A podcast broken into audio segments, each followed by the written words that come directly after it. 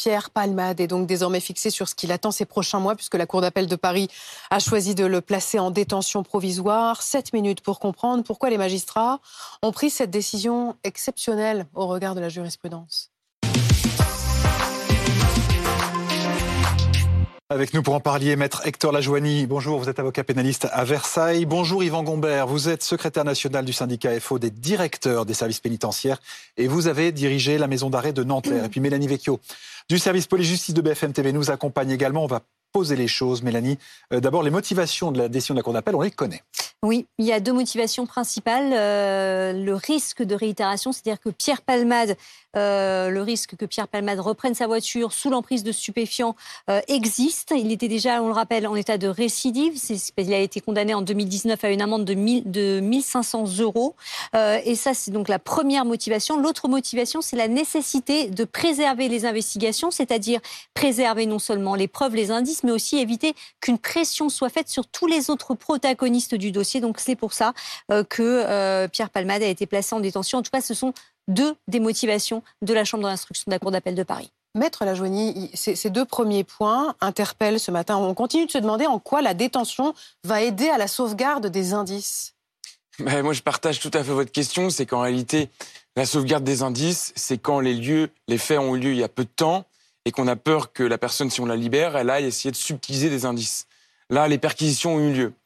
Euh, je pense qu'il y a eu des investigations téléphoniques qui ont eu lieu pour savoir qui était en contact, à quel moment, etc., etc. Il y a des expertises sur l'accident. Je ne vois pas Pierre Palmade, s'il était assigné à résidence, sortir de l'hôpital, prendre ses petites jambes et aller dans le local où il y a la voiture, essayer de trafiquer les analyses. Ça n'a tout simplement pas de sens. Et puis, si tant est que, eh bien, on vise aussi le risque de concertation avec les autres. Ça aussi, c'est un leurre. Il y a 40 000 téléphones portables qui ont été saisis euh, lors du dernier décompte en détention. Donc le risque de concertation, il existe mm. à l'extérieur de la détention et il existe à l'intérieur de la détention. 40 000 téléphones portables pour 70 000 détenus. Ah. Donc le risque de concertation, il est surtout pas empêché par la détention provisoire. Alors on sait que les avocats, ils n'aiment pas beaucoup la détention provisoire, euh, qui doit rester l'exception et pas la règle. Mais alors du coup, vous expliquez comment cette décision, vous? Alors moi, je suis pas catégorique. Je me pose la question de l'opinion publique. Je me pose aussi la question de l'exemple. C'est-à-dire, vous pensez que les magistrats ont cédé à, la pression de l'opinion? J'irai pas jusqu'à dire ça. Je prends juste comme exemple le jugement qui avait condamné Jérôme Cahuzac en première instance, qui avait dit le justiciable et le contribuable ne comprendraient pas que le ministre des Finances ait un sort différent qui lui soit réservé. Hmm. C'était marqué noir sur blanc dans le jugement de première instance. Eh bien, moi, je me dis, et j'ai pas lu l'arrêt de la Cour d'appel d'hier, mais euh, je me dis que c'est peut-être quelque chose qui est rentrer euh, dans l'état d'esprit et dans le raisonnement des magistrats. Est-ce que l'autre volet de l'affaire, le volet pédocriminel, a pu interférer dans la décision des magistrats hier?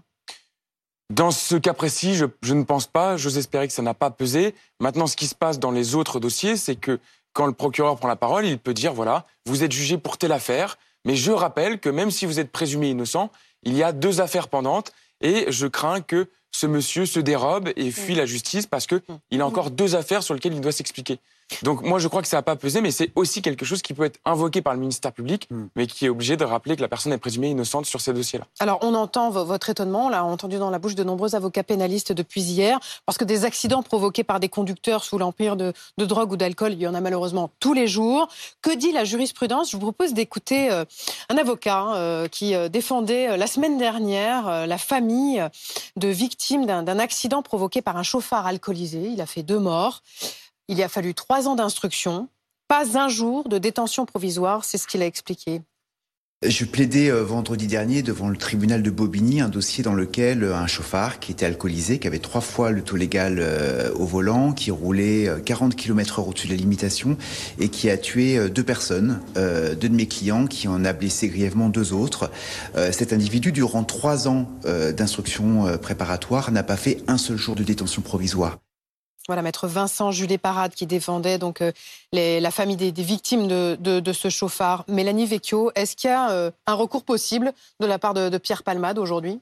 Oui, son avocate peut toujours se pouvoir en cassation, mais ce pourvoi, il n'est pas suspensif. C'est-à-dire que euh, la peine va quand même s'exécuter. En tout cas, le jugement peut quand même s'exécuter. Il faut savoir que tout au long de la procédure, l'avocate de Pierre Palmade, elle peut poser ce qu'on appelle des DML, des demandes de libération. Mmh. et cela, eh bien, il n'y a pas de, il y a, elle le pose quand elle le veut, voilà, quand elle le veut, autant qu'elle le veut. Sans délai. sans délai. Toutefois, il faut quand même qu'il y ait un élément nouveau, des éléments nouveaux pour que cette DML soit acceptée par, en l'occurrence, le juge de la liberté et de la détention.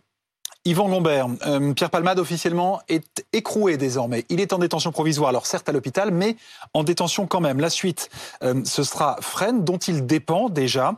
Il sera détenu dans un quartier particulier à Fresnes. Alors, euh, comme tout établissement pénitentiaire, il y a un certain nombre de quartiers qui diffèrent. C'est n'est pas monobloc. C'est-à-dire qu'on s'adapte au profil. On évite de mélanger euh, les profils euh, inadéquats. Et en l'occurrence, euh, Pierre Palmade a un profil inadéquat. Donc, soit il sera placé au quartier d'isolement, soit il sera placé au, au quartier dit vulnérable. Donc, ça sera en fonction euh, des spécificités de, de, de Fresnes. Euh, donc c'est la direction qui décidera de ce, de ce placement. Mais encore une fois, c'est très différent de la détention normale, puisque la détention normale, les détenus se croisent, euh, et donc ils discutent entre eux. Là, il est hors de question qu'il soit placé en détention normale. Donc en fonction des circonstances, il sera plutôt placé dans un quartier isolé où il ne rencontrera que des personnels du service public pénitentiaire, c'est-à-dire à la fois des personnels de surveillance ou du personnel médical. Oui, mais uniquement Justement, s'agissant des conditions de, soins, il va avoir accès euh, à des psychologues, par exemple? Oui, il a accès à tout, type de, on va dire de, soins, que ce soit somatique, euh, psychologique, euh, addiction. on a exactement les mêmes soins qu'à l'extérieur. Donc, il peut même aller chez le dentiste, si, vous voulez. il, y a, toutes, les, toutes les possibilités. Et même si en prison, on n'a pas forcément l'ensemble des spécialistes, euh, on peut effectuer ce qu'on appelle une extraction médicale, c'est-à-dire que euh, accompagné de personnel de surveillance, il ira euh, à, l'hôpital de rattachement avoir un entretien médical qui correspond à ses besoins. La détention provisoire, elle peut durer combien de temps? Ça, dépend. Je ne veux pas, je vais pas rentrer. Ça dépend des, procédures, mais là, on est dans, dans une affaire délictuelle, donc normalement, c'est pas très long. Euh, vous, parlez du profil particulier de, Pierre Palmade. Il est particulier à, double titre. Euh, euh, il y a sa notoriété évidemment, puis il y a aussi son profil. C'est la délinquance de Monsieur Tout le Monde, la délinquance de la délinquance routière. On ne peut pas forcément le, mettre avec avec les délinquants ordinaires. Alors là, c'est pas le critère. Hein. C'est pas c'est pas. Ça rentre pas en ligne de compte. Non, non, non, parce que on va dire que vous avez tout profil en détention normale. Mhm. Là, c'est le caractère médiatique qui va jouer. Euh, mais vous pouvez avoir d'autres critères. Euh, euh, quelqu'un, par exemple, un, policier, un, magistrat, un, personnel pénitentiaire qui se mm. retrouve incarcéré. Bien évidemment, on ne va pas le mettre dans la population générale parce qu'il peut rencontrer un, on va dire un, détenu qui l'a qui l'a incarcéré. voilà, et, ça devient compliqué. Une toute dernière question, maître, maître Lajoigny. On dit souvent que le temps de la justice n'est pas le temps des hommes. Et là, depuis deux semaines, les décisions de justice se sont enchaînées. Comment est-ce que vous expliquez la, célérité de, la justice dans cette affaire? Alors là, en, réalité, il n'y a pas de célérité puisque c'est le cheminement normal. C'est-à-dire qu'il y a... Euh, le cheminement normal, on avait une affaire à Bobigny où il y a eu trois ans d'instruction. Ah bah là, l'instruction est en cours. Hum. Ça ne veut pas du, tout dire qu'elle est sans terminée. détention provisoire, par exemple.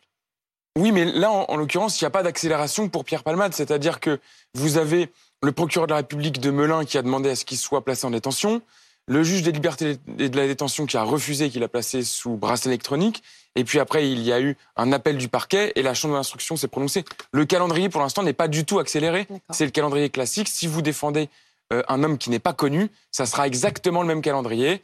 Euh, un placement qui est demandé, euh, une décision qui est prise par le JLD, et puis après un appel soit de l'avocat de la défense ou soit du ministère public. Et c'est exactement le même calendrier. Pour l'instant, il n'y a pas eu d'accélération sur son cas.